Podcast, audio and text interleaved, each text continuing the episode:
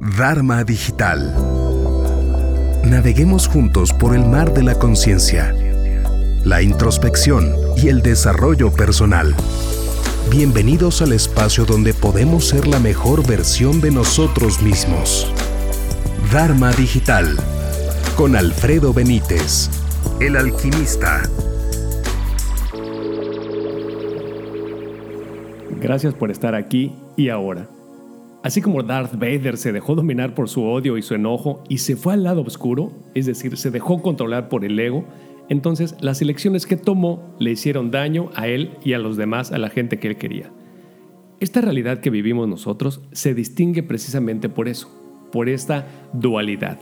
Tenemos al día, la noche, la luz, la oscuridad, arriba, abajo, el odio, el amor, frío, caliente, bueno, malo.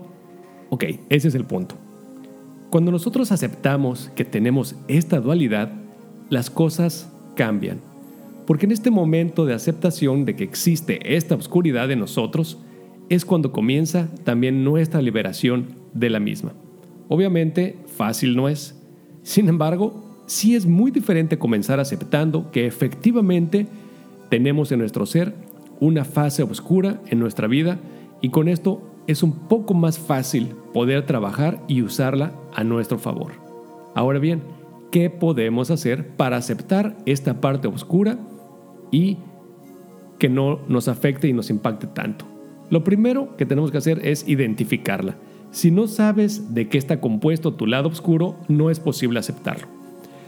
Puedes hacer, una, puedes hacer una lista, de hecho son dos listas. Una es que tomes una hoja y la divides en dos, ya sea o en una computadora o en un cuaderno como tú quieras.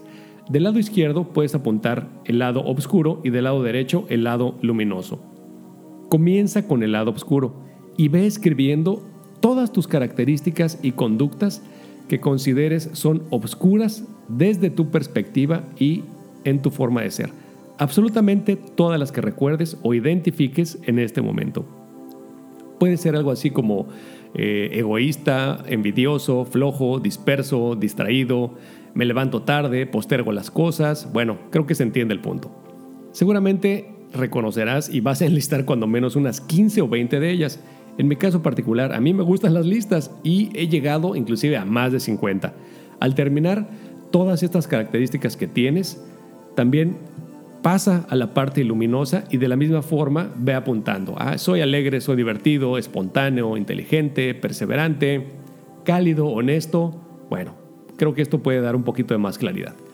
Ahora bien, ¿qué hacemos al terminar esta lista? Simplemente obsérvala y trata de no juzgarla, debido a que los juicios que tenemos podemos ser sumamente duros con nosotros mismos, pero bueno, de esto vamos a hablar en el siguiente episodio.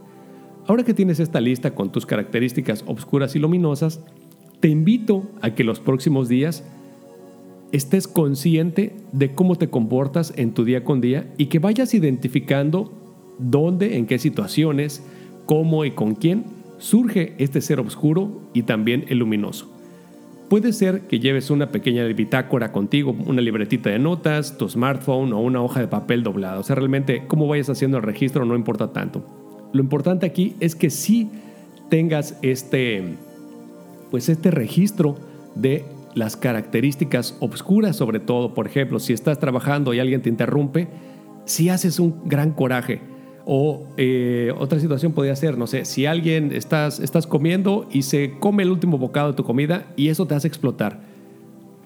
Lo importante aquí es que primero identifiques precisamente esa zona oscura y qué cosas son las que hacen que se destape o que, eh, pues sí, que esa es la, creo que la palabra, ¿no? O sea, que se destape ese lado oscuro, pero también está presente y está consciente cuando el lado luminoso está en ti, que realmente aquí es cuando tu verdadero ser es el que está en control.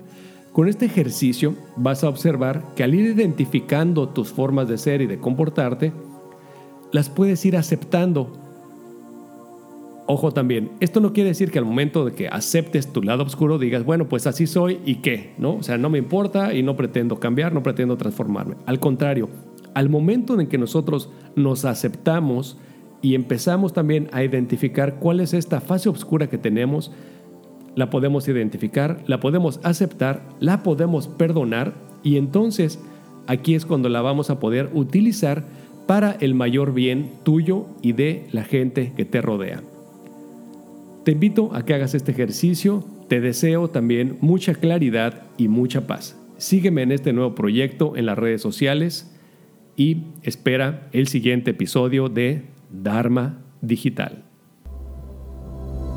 Sigamos charlando y creciendo juntos. Visita www.dharma-digital.com